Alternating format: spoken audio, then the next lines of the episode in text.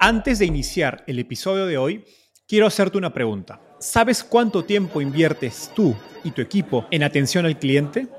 En el mundo de las startups, donde cada segundo cuenta y cada cliente es importante, Zendesk se convierte en tu aliado perfecto. Es como tener un equipo de superhéroes de atención al cliente a tu disposición. Zendesk es una plataforma omnicanal que integrará todos tus canales de comunicación como WhatsApp, email y redes sociales en un solo lugar. Gestiona tickets, ofrece una gran experiencia, aumenta tus ventas, pero sobre todo Construye relaciones cercanas con tus clientes gracias a Zendesk. Como beneficio exclusivo por ser parte de la comunidad startupeable, podrás probar el CRM de Zendesk completamente gratis por 6 meses. Y si decides continuar, tendrás 15% de descuento en tu primer año de contrato. Lo mejor de todo es que Zendesk escala de acuerdo a tus necesidades. Desde la oficina prestada donde empezaste hasta la compañía global que quieres construir. Compañías globales como Slack, Shopify y Airbnb confían en Zendesk para su atención al cliente. Ahorra tiempo, dinero y mantén felices a tus clientes.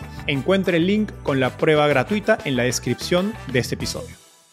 Mi mejor consejo con todo esto de inteligencia artificial generativa es, si te llega un experto a decirte cómo hacerlo y decirte que él sí sabe cómo hacerlo, te garantizo que no es cierto. Nadie sabe.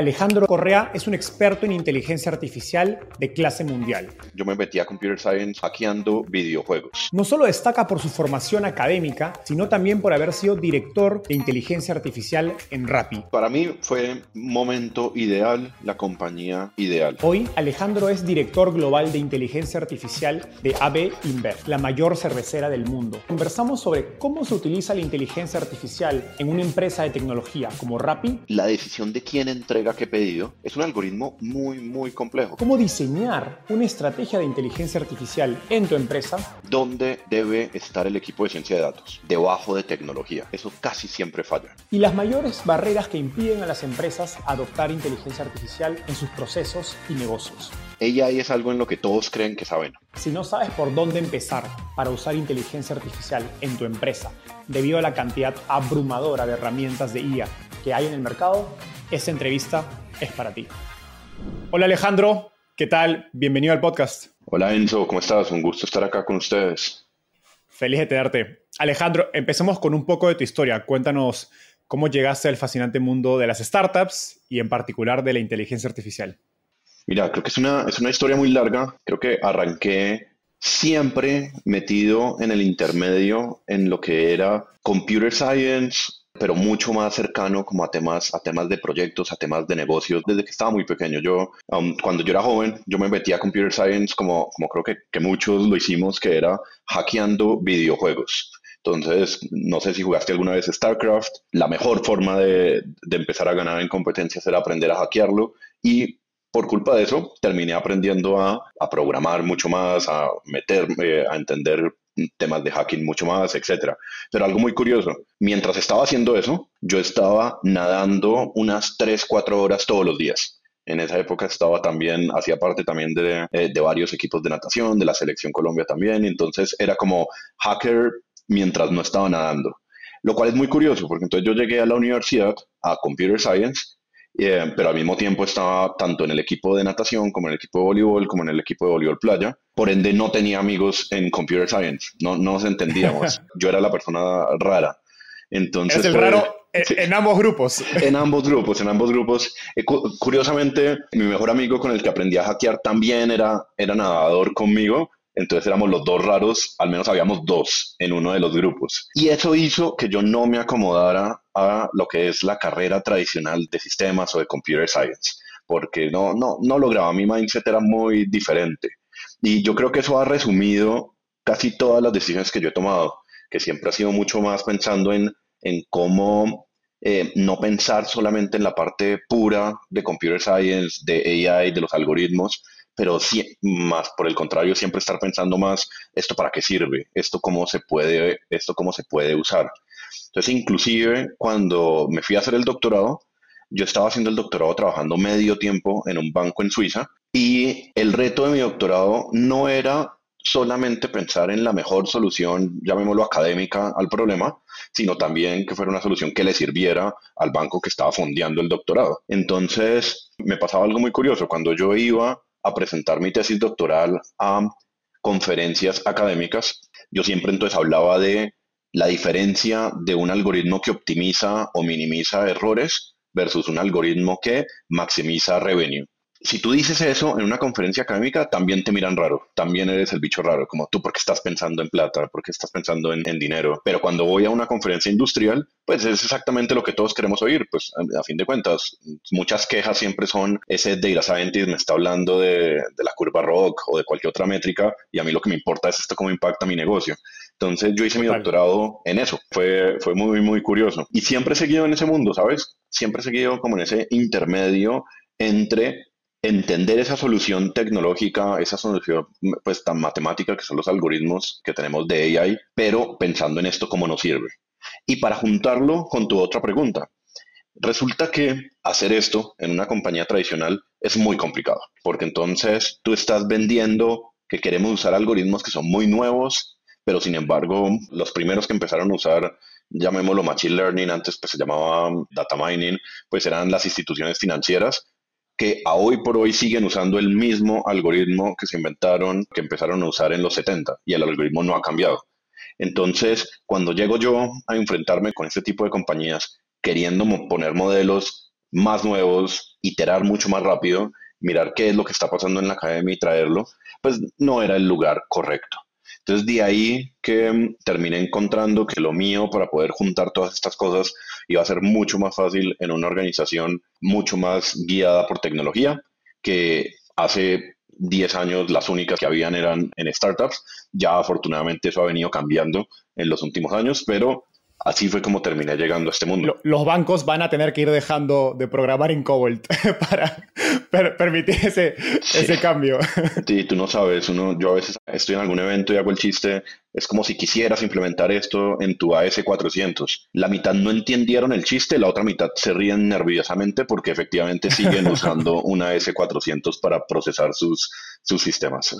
La última startup de la que fuiste parte es pues Rappi, que es una cuna de emprendimiento, de talento tecnológico en Latinoamérica y que se ha vuelto referencia, creo que han generado este efecto de que mucha gente ha salido rápido a hacer cosas grandes como operadores o como emprendedores. ¿Qué aprendizajes te llevaste de tu tiempo en Rappi? Para mí fue momento ideal, la compañía ideal, porque habían días en los que yo podía estar montando, ayudando a construir equipo, ya sea del buscador, pero ese mismo día estábamos, teníamos que lidiar con un problema de fraude y al mismo tiempo ir a construir un modelo de riesgo de crédito. Entonces fue un lugar en el cual no me tocó encasillarme en un tema de ciencia de datos, lo cual definitivamente es lo que sucede si tú te vas a hacer ciencia de datos a un Google, a un Facebook, cualquiera de estos. Um, y por el contrario, también probar muy rápidamente cómo implementar estas cosas porque eso es lo otro. Yo me acuerdo los primeros modelos que yo alcancé a hacer cuando todavía estaba en banco. Si el modelo nos demorábamos dos meses en hacerlo, eran dos años de implementación. En este tipo de compañías, pues tienes un par de semanas para hacer el modelo y un par de horas para implementarlo. Entonces, para mí eso fue un aprendizaje absolutamente increíble. Y lo otro que yo creo que también me ha marcado mucho es esa mentalidad de dueño que Rappi en particular genera hacia todos los empleados. Tú tienes que pensar como dueño desde cualquier cosa pequeña. Llegamos a una reunión y hay muchos executives en la reunión. Bueno, ¿cuánto nos está costando esta reunión a todos? Es algo que cuando lo empecé a vivir no le, di, no le vi la importancia de cómo me iba a terminar marcando tanto que, pues ahorita más adelante te hablo de, mi rol actual. Hay, creo que hay demasiadas cosas que, estoy logrando traer de, esos, de ese tipo de aprendizaje. Lo otro muy importante es cómo vender rápidamente y eficientemente proyectos de AI eh, dentro de la compañía. Me atrevo a decir que mm, casi todas las veces fracasé, pero pues de ahí salieron muchísimos, muchísimos aprendizajes. Porque, mm, ¿qué sucede? AI es algo en lo que todos creen que saben. Entonces, eh, todos tienen una opinión, todos creen saber cuál variable va a ser definitivamente, eh, que para qué necesitas un algoritmo si con esta variable o con esta regla seguramente, yo qué sé, detectamos a todos los fraudes o sabes perfectamente quién es el que se va a volver un, un high value user. Empezar a educar, a enseñar y a convencer que la forma de hacerlo es otra, es algo que aprendí muchísimo, muchísimo en Rappi que es algo que tú aprendes en cualquier otro lugar, pero acá me tocó aprenderlo de una forma aceleradísima. Y, es el, y yo creo que ese es el motivo por el cual tantos eh, ex compañeros que pasaron por Rappi salieron a han salido a hacer tantas cosas tan espectaculares, porque más allá del campo específico en el que tú estuvieras, la velocidad, los aprendizajes, la mentalidad de dueño en todas las decisiones, pues son lo que te, lo que te permiten crear un mindset único. ¿Qué en particular aprendiste sobre comunicación de proyectos de inteligencia artificial y más genéricamente de proyectos de tecnología? Porque te he escuchado hablar antes de que tienes una presentación acerca de inteligencia artificial que das en varias conferencias, pero según la audiencia sabes, has aprendido cómo cambiar el mensaje que, que cuentas, pese a que en esencia es, es la misma, son las mismas ideas. Mira, eso es un excelente punto. Resulta que al estar en este campo en el que está tan de moda y, pues muchos creen saberlo, eh, cómo funciona, cómo adaptar el mensaje es, es, demasiado importante. Yo creo que eso es un problema que tenemos muchos data scientists porque ese es un skill set que nunca nos enseñan. toda la carrera para llegar a ser data scientist, hay muchos caminos, pero, pero en general todos son caminos técnicos. Cuando, a diferencia de un proyecto de tecnología, un proyecto de data science siempre involucra mucho más conocimiento del negocio. ¿Dónde debe estar el equipo de ciencia de datos? la intuición casi siempre es debajo de tecnología. A mi modo de ver, eso casi siempre falla. Y el motivo por el cual falla es porque ciencia de datos e AI no son proyectos de tecnología, son casi siempre proyectos que están más cercanos al negocio que a la parte tecnológica. Cuando los ves desde un punto de vista solamente tecnológico, y lo explicas desde un punto de vista solamente tecnológico, no estás ayudando a solucionar el problema de negocio que hay por detrás. Entonces, lo que uno está viendo es que estamos evolucionando a que ciencia de datos hace más parte o de producto o de negocio o en algunos casos de operaciones, pero no de tecnología. Y eso te cambia un montón la forma en cómo lo comunicas, porque una vez te sales de tecnología, ya no puedes seguir hablando en términos de algoritmos, ya no puedes seguir hablando en términos de la implementación, tienes que empezar a hablar mucho más cercano a esto, cómo va a impactar el negocio, cuál es la métrica que esto va a impactar, cómo lo vas a probar de una forma eficiente. Creo que esos han sido unos aprendizajes muy, muy interesantes que he tenido eh, pues a punta de cometer errores en esto. Y definitivamente tienes que ir cambiando y tienes que ser extremadamente flexible de cómo comunicas estos temas. Has dicho antes que el mayor logro de, Chat GPT es haber hecho la inteligencia artificial top of mind para la gran mayoría de gente, pese a que la inteligencia artificial ya es parte de nuestras vidas en productos como Google o Rappi que usamos en nuestro día a día. Quiero hacer un ejercicio de imaginar un mundo sin inteligencia artificial para entender este, esta magnitud de cómo ChatGPT nos ha hecho consciente de esto. ¿Cómo describirías la experiencia de usuario de, de Rappi sin el trabajo de inteligencia artificial que se hace? Qué, excelente pregunta. ¿Cómo lo podemos empezar a resumir? Arranquemos por todos estaríamos viendo la misma aplicación y no lo pienses en Rappi, piensa en un Amazon, piensa en un Netflix. Imagínate que tú abres esas aplicaciones y ves exactamente lo mismo para todos los usuarios. De entrada, va a ser muy difícil que tus gustos sean los mismos que el usuario promedio. Entonces, te vas a demorar mucho más tiempo encontrando lo que quieres y muchas veces vas a desistir, porque simplemente, imagínate que en Amazon ya fueras en la página 10 cuando estás mirando algo, simplemente ya no lo vas a comprar. Eso desde el punto de vista solamente visual apenas entras a, a este tipo de aplicaciones. Ahora, pensando un poco más en lo que tiene que ver la logística, lo que pasa por detrás. Entonces, los buscadores serían demasiado, demasiado ineficientes. Eh, el buscador previo a inteligencia artificial simplemente hace un match de palabras.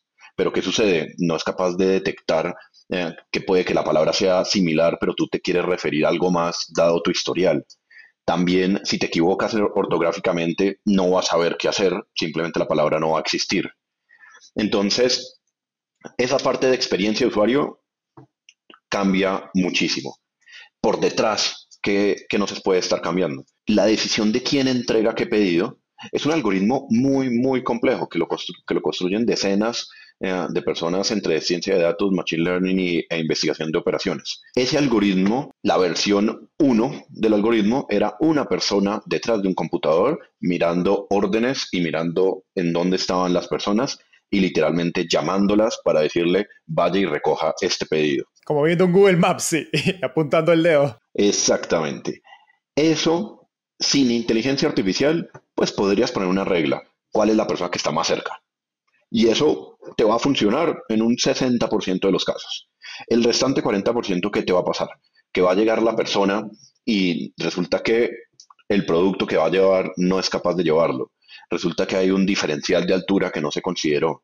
Eh, puede que también no hayas capturado información del clima para saber que te va a tocar, que tu oferta de, personas de delivery va, eh, se va a, ver afectada, entonces tu operación va a cambiar un montón. Em, la decisión de qué paquetes empaquetar. cuando muchas veces tú lo habrás visto, que tú estás pidiendo algo, pero ese mismo repartidor va a ir a entregar más de una cosa en el camino. Eso creo que sobra decirlo desde el punto de vista ah, financiero, pues tiene un sentido muy, muy grande. Eso no se puede hacer sin inteligencia artificial y no, no, no existe otra forma de poderlo hacer.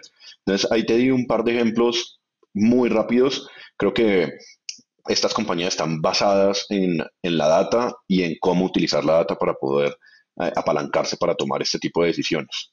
Para ir un paso más allá, agarremos el ejemplo de, la optimización de, rutas y la elección de qué, digamos, Rapitendero va a recoger un pedido u otro. Y explícanos paso a paso cómo se ve la implementación de inteligencia artificial eh, para automatizar, optimizar procesos, etcétera, desde datos, me imagino modelos, eh, cómo se llega esto a la aplicación, digamos, a, la parte del front-end, como se dice, que es donde interactúa un usuario, etcétera, y esos detalles para entender qué está pasando detrás a, nivel del equipo de Rappi. Claro que sí, claro que sí. Eh, pues mira, de, hecho te voy a dar como el ejemplo general. Esto, esto no, es, no, es único, no, es único de Rappi.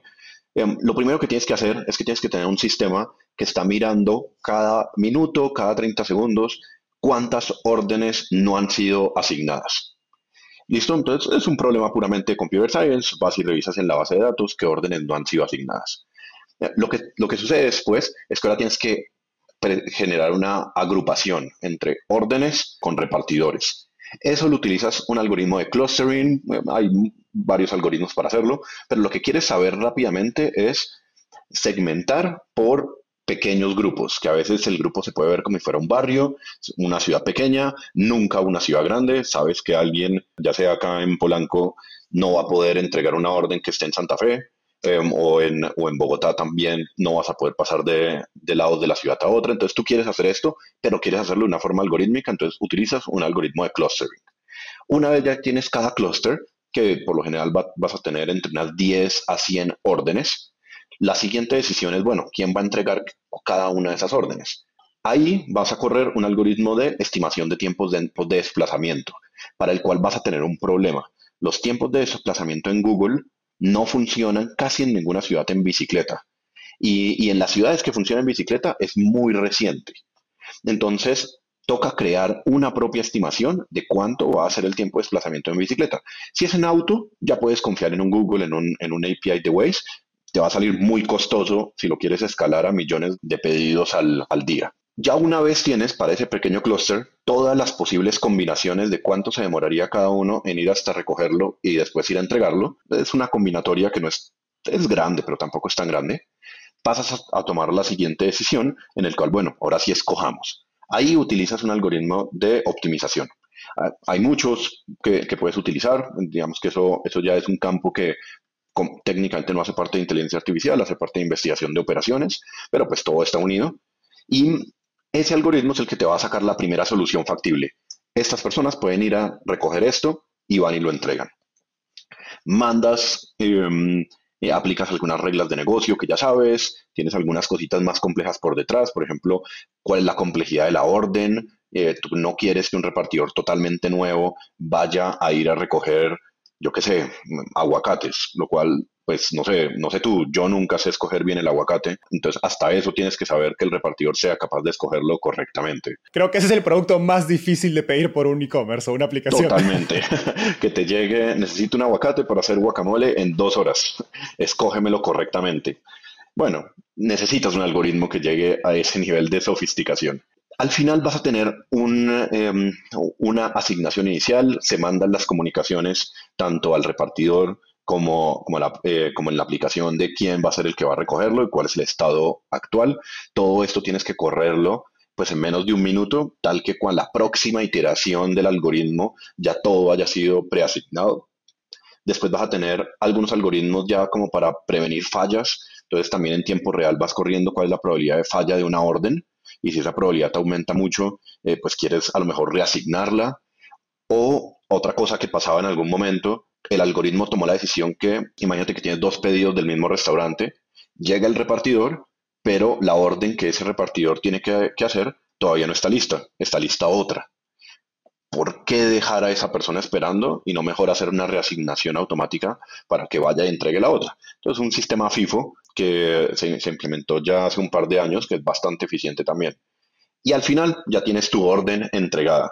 Entonces, lo simplifiqué bastante, pero ahí te mencioné tres algoritmos de Machine Learning que se usan, más un algoritmo de optimización en esta versión simplificada. En la práctica eh, hay como otros tres o cuatro algoritmos más eh, importantes que se corren una vez por minuto más o menos para todas las ciudades, para todas las órdenes que se están entregando pues todos los días. Es fascinante, quizá nos hemos metido bastante detalle, pero quería hacerlo para tener digamos, magnitud de lo que pasa y a veces no nos percatamos detrás de, de tecnología, sobre todo en un campo que hoy día se está hablando tanto como inteligencia artificial.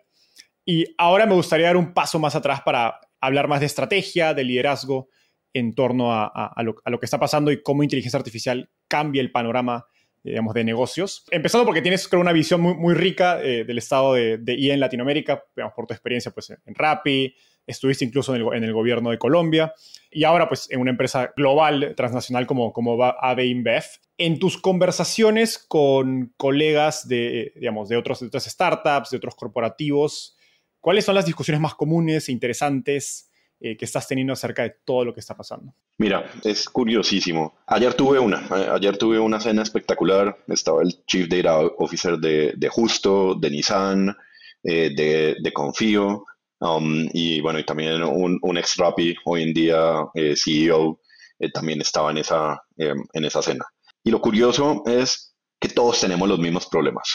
No importa en la organización en la que estamos, todos tenemos absolutamente los mismos problemas, que por un lado es la calidad de los datos, por lo general no se le empieza a poner atención, sino hasta mucho más adelante.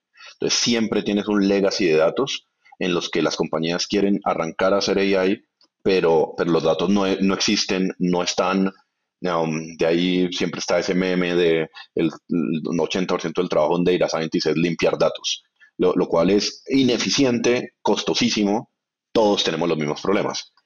Después lo que sigue es siempre estrategia, porque retomando lo que, lo que te mencionaba, Data Science y AI no hacen parte de tecnología a mi modo de ver. Tiene que estar mucho más pegado de la definición de la estrategia, porque muchas veces, si estamos diciendo que una compañía es data driven, implica que la, la estrategia la está tomando, está siendo tomada por datos.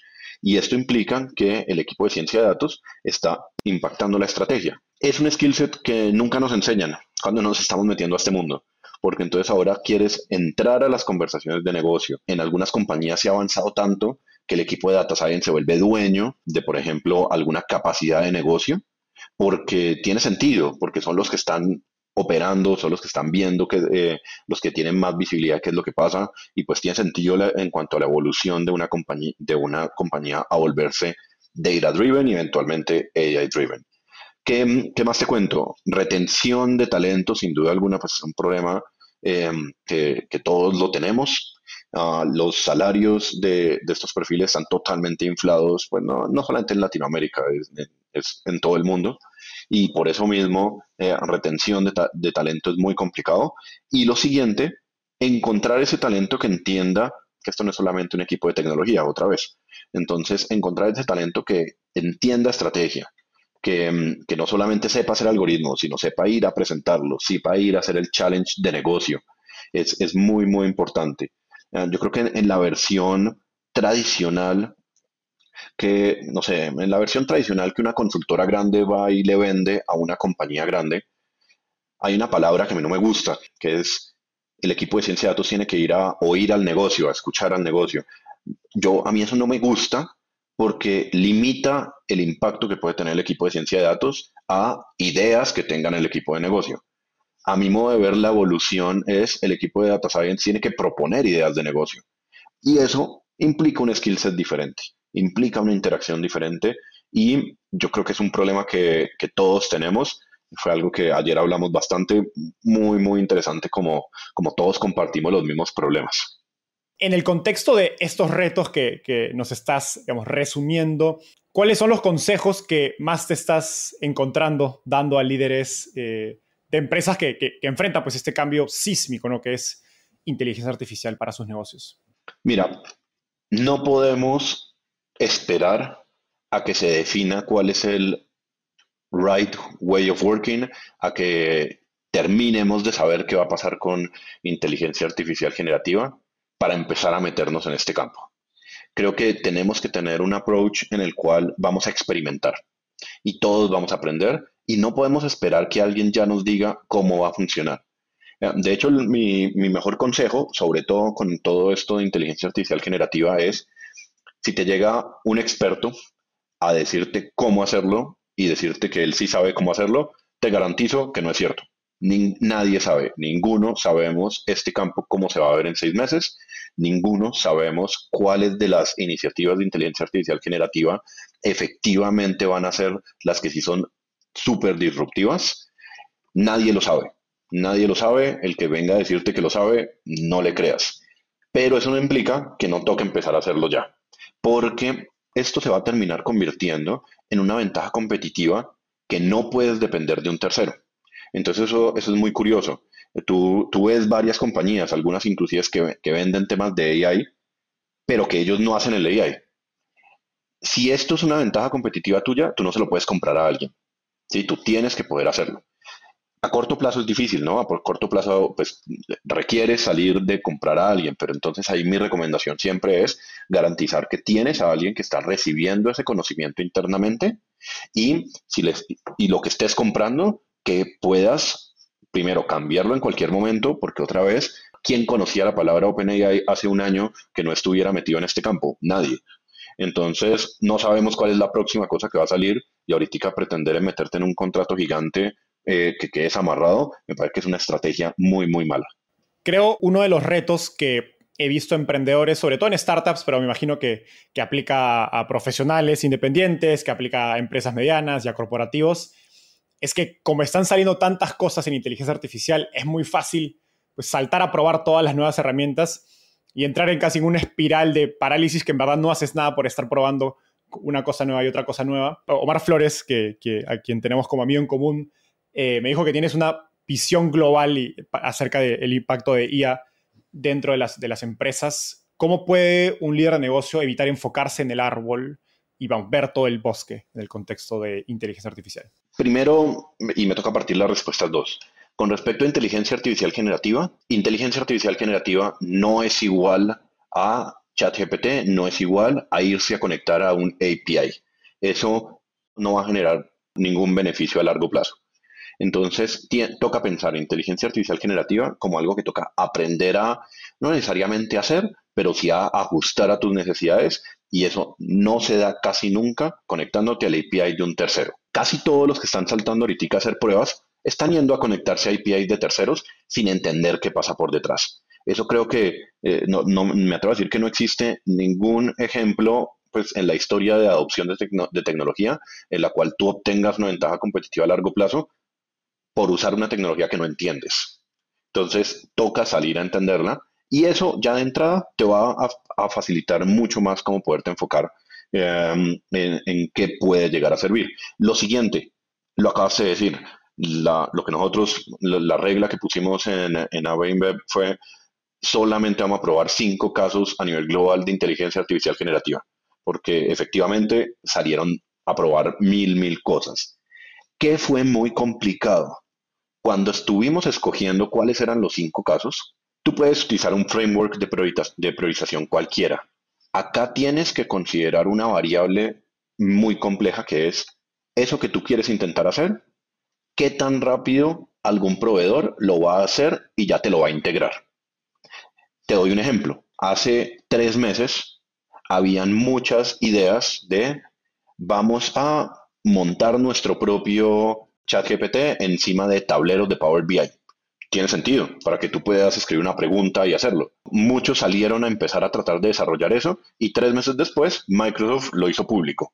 Entonces tienes que considerar en estas pruebas que estás haciendo cuál es realmente, eh, qué tan factible es que salga un tercero a sacar algo y ya dártelo muy rápido versus qué sí te va a generar una ventaja a largo plazo. Y eso no es fácil de tomar la decisión. Ahí yo creo que volvemos a, tiene que ser algo en lo cual sí vayas a tener una ventaja competitiva.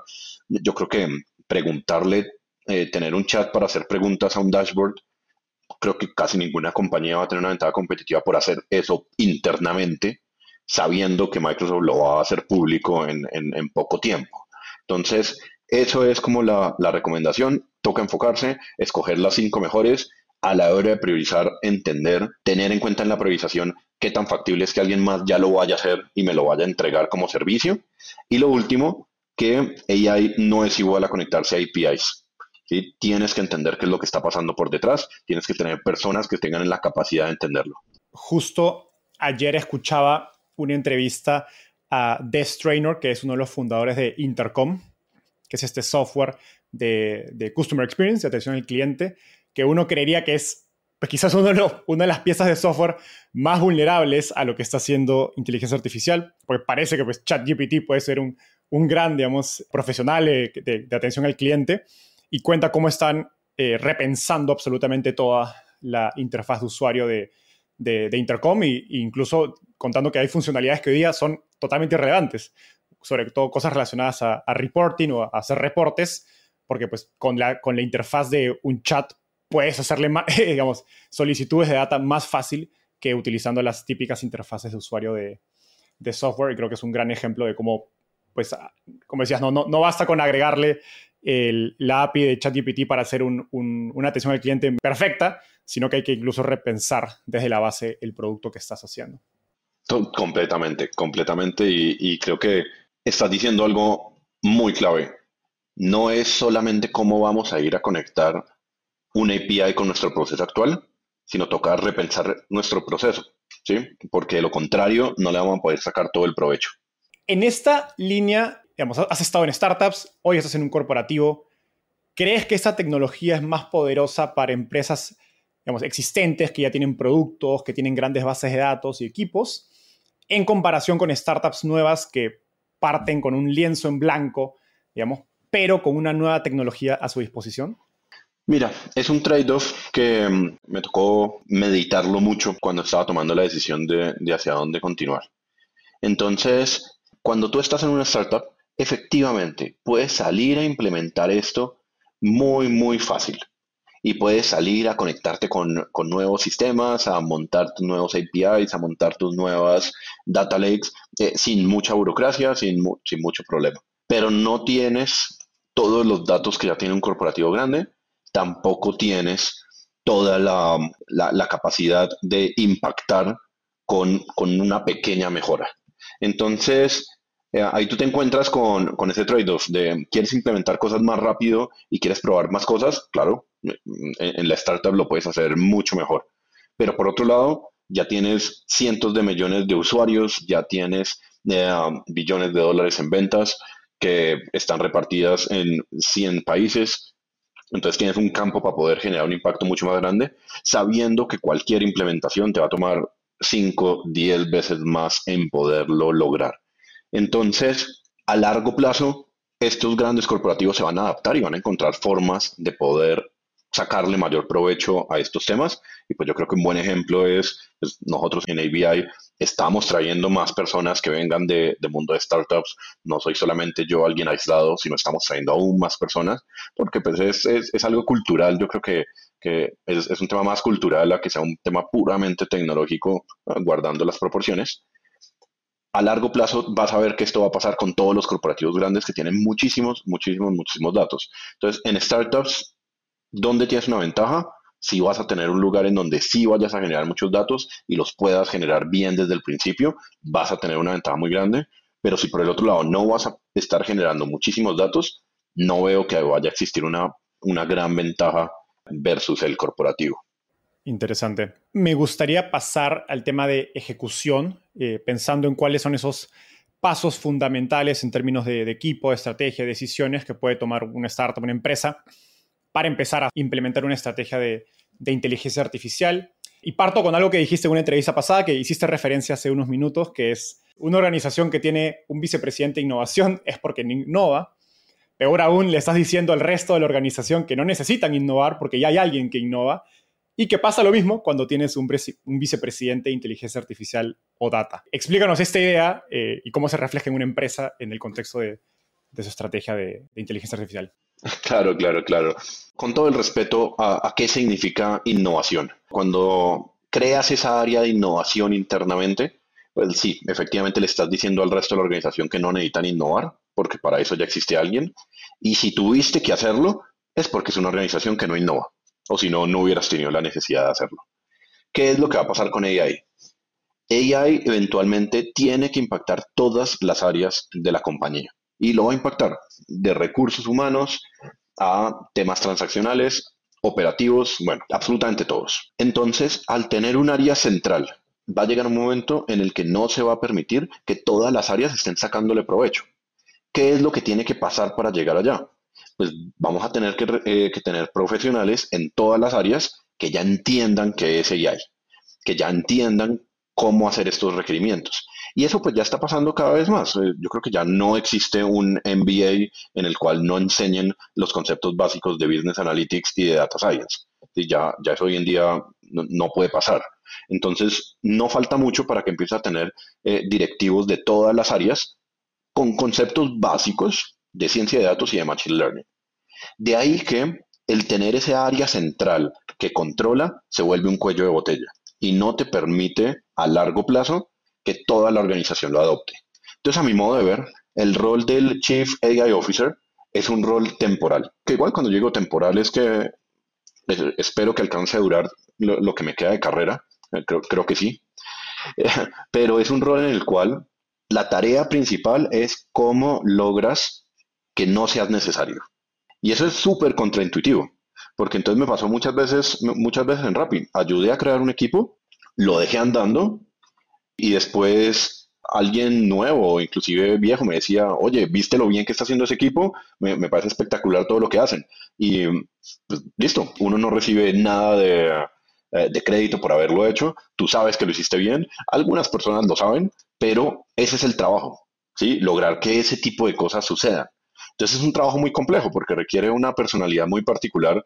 Em, cuando veo muchos Chief Data Officers, Chief Data Analytics Officers, que quieren controlarlo, que quieren adoptarse, que quieren, eh, que si tienes una personalidad en la que quieres salir a resaltar con esto, pues nunca vas a permitir que ese tipo de cosas pasen. Entonces es muy curioso, tú necesitas un Chief AI Officer que realmente tenga mentalidad de dueño para que pueda ir a hacer eso y no está pensando en cómo ganar más puntos todo el tiempo. De lo contrario, no se va a permitir que se expanda ese conocimiento por el resto de la organización. Qué interesante este insight y qué difícil de implementar, porque básicamente tienes que reclutar a un profesional cuyo trabajo sea quedarse sin trabajo. o su éxito, su éxito va a ser si se queda sin trabajo en el tiempo. E, en este contexto, ¿cuáles son los pasos fundamentales que debe tomar una empresa para empezar su estrategia de, data e inteligencia artificial, hablando en términos de equipo y también cualquier decisión de negocio que consideres importante. Toca empezar a pensar cómo vamos a usar AI en el futuro. Eso es algo que tú tienes que saber desde el momento en que estás creando tu deck inicial de la compañía, poder llegar a decir, y en algún momento voy a recoger este tipo de datos y con esos datos puedo llegar a construir este algoritmo, este algoritmo y este algoritmo. ¿Por qué eso es importante hacerlo desde el principio? Te va a facilitar recoger los datos correctos desde que arrancas. Em, hay varios casos que te podría contar sobre cuando estábamos metiéndonos en Rappi en alguna nueva línea de negocio. Imagínate la parte de fintech, para dar un ejemplo. Listo, ya habían 100 millones de usuarios registrados en la plataforma, pero resulta que los cinco años anteriores nunca habíamos eh, yo qué sé, pedido permisos de consulta, de consulta en el buró. Entonces, en la práctica, para crear la fintech, no era verdad que tenía 100 millones de usuarios listos para usar su información. Solamente tenías un par de cientos. Entonces, si tú desde el principio estás pensando, ¿qué voy a hacer con AI en el futuro? puedes empezar a capturar mejor información que a corto plazo puede que no la necesites. ¿sí? Y eso es un mindset muy, muy mío. Yo prefiero recoger toda la información que puedas, gastar eh, en costos de almacenamiento que, que, hoy en día pues son, son, son marginales, a mi modo de ver, y capturar toda la información que puedas. Estar capturando desde el principio, si tienes una aplicación móvil, eh, geolocalización, nivel de gasto de batería, eh, velocidad del Wi-Fi, empezar a capturar todo eso desde el principio, así no tengas un business case, ¿para qué lo vas a usar? Eso es algo que en un corporation grande no se puede hacer. Tú tienes que mostrar el business case para poder capturar más data. Mi, mi recomendación es hacer todo lo contrario y tener, empezar a crear ese plan y empezar a iterar ese plan cada seis meses, porque sabemos que no es cierto. Eh, si hoy en día decimos en dos años vamos a hacer esto, pues eh, somos, hemos trabajado en startups, eso no sucede. Pero eso toca estarlo haciendo todo el tiempo. Y ahí sí vas a poder saber en qué momento sí traerte un head de data science. Mi recomendación es hay un problema, un trade-off muy complejo y es ¿a quién traes primero? ¿Al Head de Data Science o al Head de Data Engineering? ¿Qué sucede? Si no traes rápidamente un Head de Data Science o el expertise que te da algo similar a un Head de Data Science, el trabajo que, haga, que hagan los de datos, el de Data Engineering, no va a ir hacia ese objetivo, hacia esa estrategia de eventualmente construir un muy buen AI. Pero si traes muy rápido un head de data science, la realidad es que esa persona va a tener trabajo los primeros tres meses y después vas a durar un año en que no tiene mucho que hacer, mientras los de data engineering sí hacen lo que tienen que hacer. Entonces, no existe una sola respuesta. Con data engineering te refieres al equipo encargado, me imagino, de generar los datos o obtener las fuentes de datos y, y, todo el proceso de curación para generar esa materia prima que un equipo de data science luego puede obtener valor. ¿correcto? Exactamente, exactamente. Entonces, como te lo dije hace un rato, para hacer buena ciencia de datos, para hacer buena AI, necesitas tener buenos datos. Pero por el hecho de tener un equipo de data engineering, no te van a generar buenos datos para hacer AI. ¿Listo? Entonces, para hacer AI tú necesitas data, tú necesitas cosas más, eh, datos que hayan sido recopilados de cierta forma para, con cierto fin.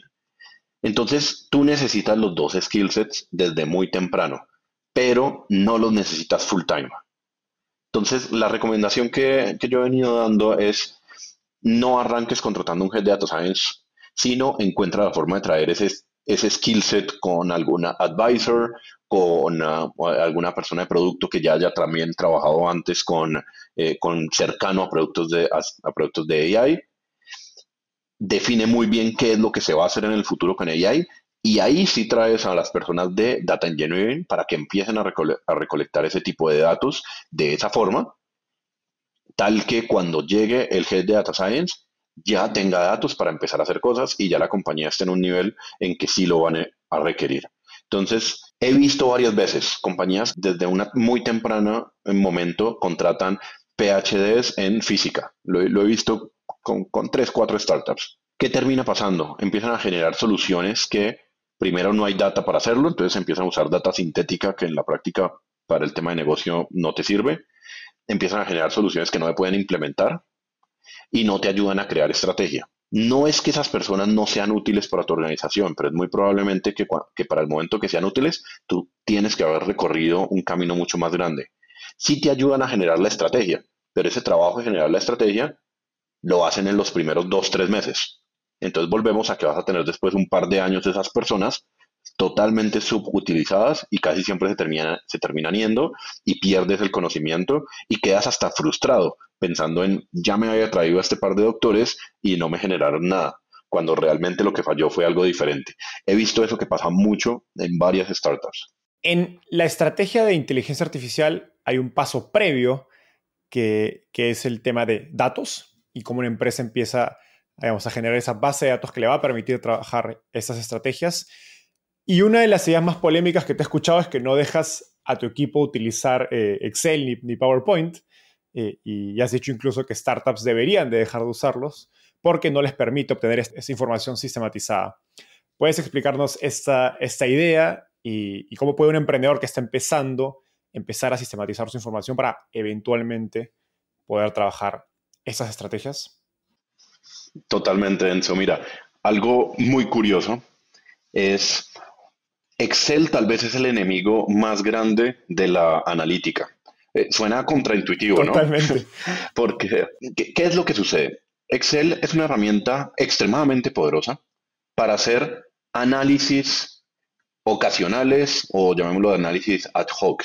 Pero me imagino que todos se habrán enfrentado con, esa, con el típico de te mandan un Excel por correo y el nombre del correo va a ser eh, archivo, rayita abajo 2, rayita abajo final, rayita abajo ahora sí final. Final, final, final. Exactamente. Tratar de replicar el trabajo que alguien hizo en Excel es imposible. Todos lo hemos tratado, a todos nos ha pasado. Se pierde información entre versiones. Entonces alguien hace una modificación. Las versiones online, ya sea de Google Docs o ya sea la versión online de Microsoft, han ayudado a avanzar mucho, pero, pero aún así, aún así saber por cuál fue el razonamiento para que alguien pusiera una fórmula eh, de, de cierta forma y no de otra, no se puede hacer en Excel. Eso no lo puedes hacer.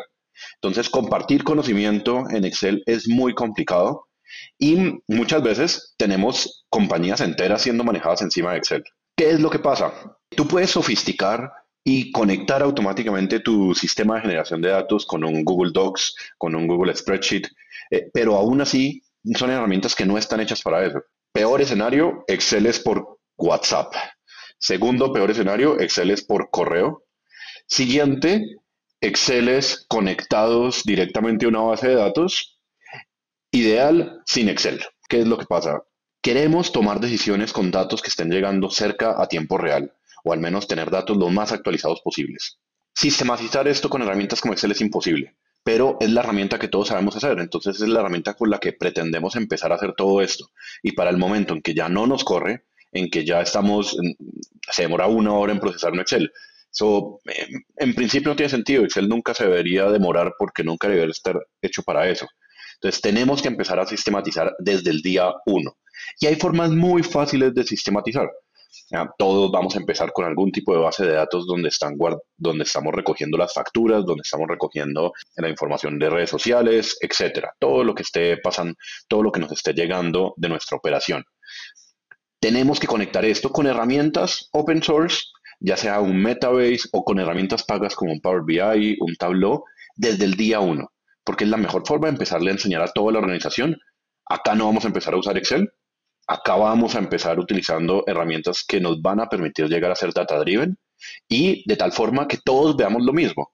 Entonces no es como te voy a mandar el Excel para que mires este resultado, es como no, acá te mandé la URL y que se está actualizando cada media hora, cada día, eh, en donde todos vamos a poder estar viendo qué, qué es lo que sucede. Es esto es absolutamente importantísimo, súper, súper fundamental para poder pensar después en hacer inteligencia artificial. Si, em, si alguien te llega a vender inteligencia artificial con Excel, oye, por favor, tómale una foto y me lo mandas y lo vemos un meme porque sería espectacular. Me encanta esta idea porque se conecta a lo anterior que contabas, que es que, bueno, inteligencia artificial no debería ser un área en sí misma, sino debería ser una tarea, o al menos data y análisis, una tarea que que ocurra a lo largo de la organización, horizontalmente, y, hay que empezar pues, por los datos, donde la típica es de, tienes una persona dentro de la empresa a la que le vas a escribir a, pedirle reportes, y si tienes eso, pues ya, ya, ya, partiste mal, incluso para pensar en el futuro en, cosas más complicadas. Totalmente. En esa línea sé que invertiste eh, más de dos años en trabajar en descentralizar el equipo de inteligencia artificial y data de, de Rappi. Sé que fue un proceso difícil, y no quiero imaginar cómo sería de hacerlo en una empresa que no es de tecnología, debe ser más aún difícil. Explícanos a qué te refieres con descentralizar esa, esta función en una empresa de, de inteligencia artificial y qué aprendiste sobre cómo hacerlo. Para que podamos llegar a llamarnos eventualmente que somos una compañía AI driven, tenemos que saber que no puede ser un área centralizada la que está haciendo todas estas iniciativas, sino que toda la compañía lo está haciendo. Entonces, descentralizar se vuelve una pieza clave para poder llegar hasta, hasta ese fin.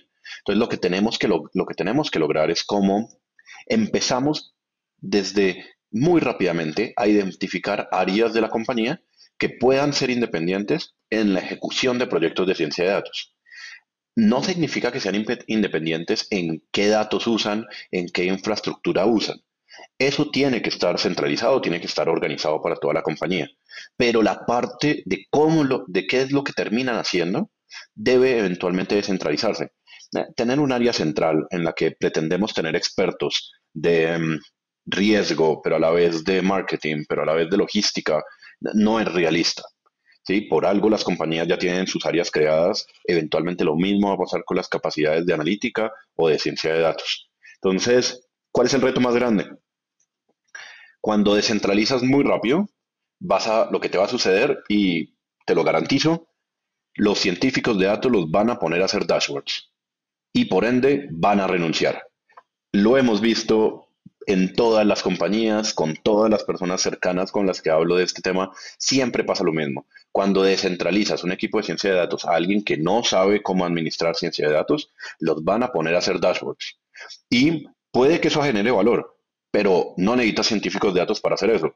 Por un lado, van a renunciar muy rápido, por otro lado, vas a estar pagando más de lo que a lo mejor deberías estar pagando. Entonces, esa es la mayor aprendizaje. Yo siempre he tenido como una pregunta para usarla como red flag y era irle a preguntar a esa persona de negocio o a esa persona que le íbamos a, dar un equipo que me explicara la diferencia entre business intelligence y machine learning.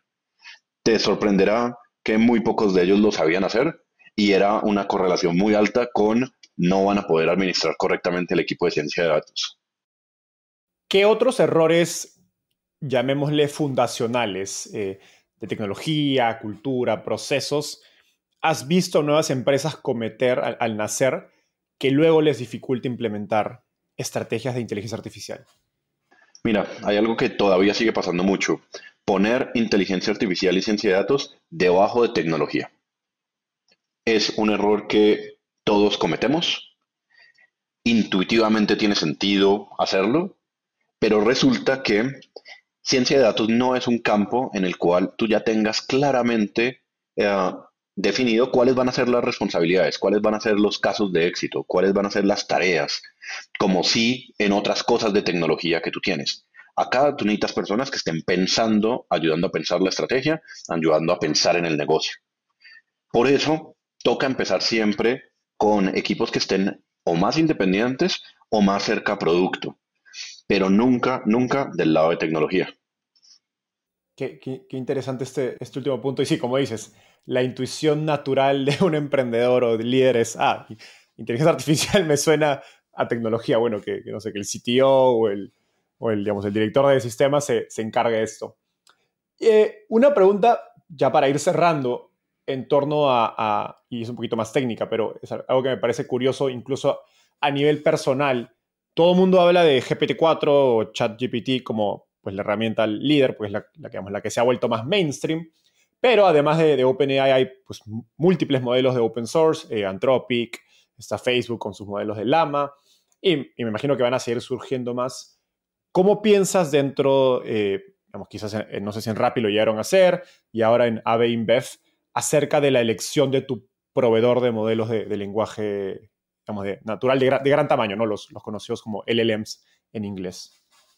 Mira, claro que sí.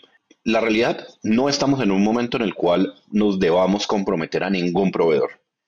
Eso es algo que está cambiando muy rápido y, y si realmente queremos tener una ventaja competitiva, no podemos hacerlo por medio de un proveedor, puesto que cuál es la ventaja competitiva ahí, saber conectarnos a una API de un tercero, eso, eso no tiene sentido.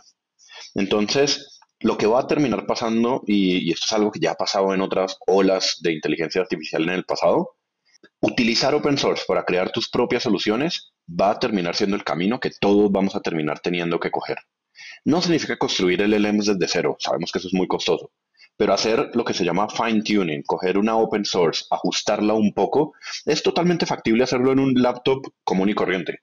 Eso es lo que sí te va a dar una ventaja competitiva, porque ya estás usando algo que no fue entrenado con todo Internet, con un objetivo general, sino vas a tener algo que va a ser entrenado con tu información, con un objetivo específico de negocio tuyo, y vas a poder hacer eso por cada objetivo de negocio.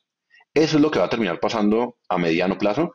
A corto plazo vamos a seguir viendo esta explosión de conectarse muy rápido para generar soluciones rápidas con este tipo de proveedores, pero mi recomendación ahí no es que no lo hagan, sino que no se comprometan a ninguna de estas a largo plazo y que a lo mejor, algo que nosotros ya estamos haciendo, estamos creando un middleware.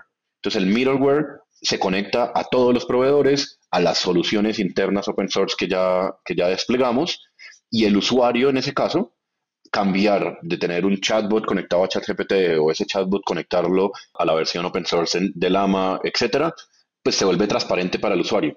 Entonces, esa es la recomendación y esa es la mentalidad que nos toca tener en este momento. Explícanos un poco más a qué te refieres con ese middleware. Mira, a fin de cuentas, te vas a conectar a Anthropic, te vas a conectar a BART, te vas a conectar a, OpenAI. Son endpoints, son APIs. Entonces, el middleware que nosotros estamos construyendo es el que por detrás toma la decisión de a qué API irse a conectar. En nuestro caso está conectado con todos. Y el usuario, cuando está haciendo la llamada al middleware, le dice en las especificaciones a cuál de ellos usar. ¿Qué nos permite esto?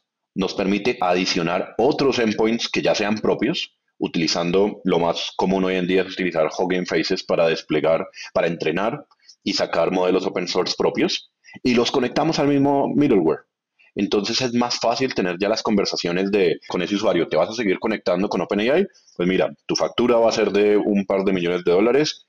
Acá hay una versión open source, simplemente cambia este parámetro y el trade-off, el resultado es exactamente el mismo o a lo mejor en algunos casos de uso vas a tener un mejor resultado. Entonces esa es la mentalidad que estamos cogiendo al principio y también para darnos flexibilidad a conectar nuevas cosas que empiecen a, que sigan apareciendo. Genial. Y este middleware, si no me equivoco, es de uso interno, ¿cierto? Dentro de AMF es infraestructura que estás construyendo para que todas las áreas de negocio puedan empezar a interactuar con estas herramientas.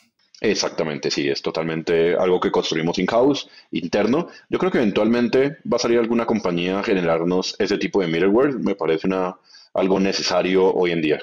Interesante este último punto porque conecta con lo que nos comentabas hace un ratito de pensar al momento de invertir en una tecnología de, o, inteligencia artificial en general, si esta herramienta puede estar disponible en tres o seis meses, construida por un proveedor, o si realmente vale la pena invertir y construirlo internamente, eh, según sea una ventaja competitiva o hay una ventaja en empezar a trabajar con estas herramientas lo más pronto posible. Alejandro, llegamos al segmento final. Esta es una ronda de preguntas rápidas. Te voy a hacer una pregunta y me tienes que responder en menos de un minuto. Listo. ¿Cuál ha sido el libro más influyente en tu camino por el mundo de las startups? Eh, definitivamente The Hard Things About Making Hard Things. Espectacular.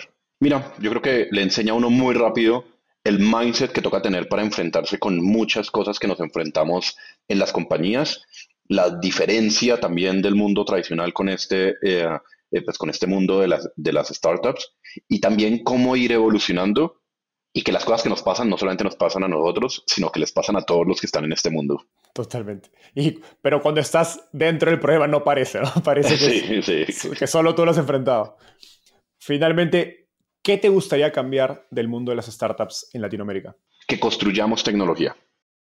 Que no solamente seamos consumidores de tecnología para resolver problemas que tenemos, que es extremadamente valioso, como muchos lo han demostrado, sino que también empecemos a tener cada vez más startups que crean la tecnología que es usada después en todo el mundo. Eso es definitivamente lo que yo más estoy esperando y los que estén trabajando en ese tipo de cosas, con gusto me encantaría poderles ayudar cada vez más. Creo que es algo muy necesario que ya tenemos que empezar a hacer. Me encanta. Creo que ya, ya han empezado a ver los primeros casos de éxito de compañías que crean tecnología para el mercado global, pero seguro que va a pasar mucho más. Alejandro, eso fue todo por hoy. Un gustoso conversar contigo y nos vemos en un próximo episodio.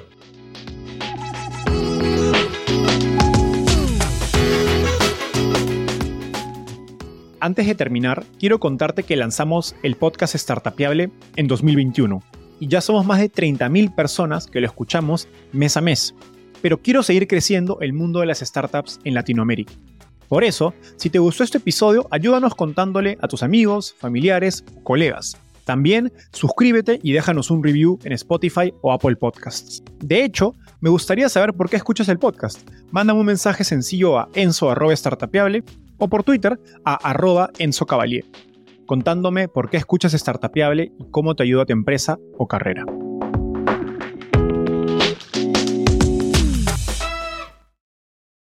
Este es un podcast producido por Explora.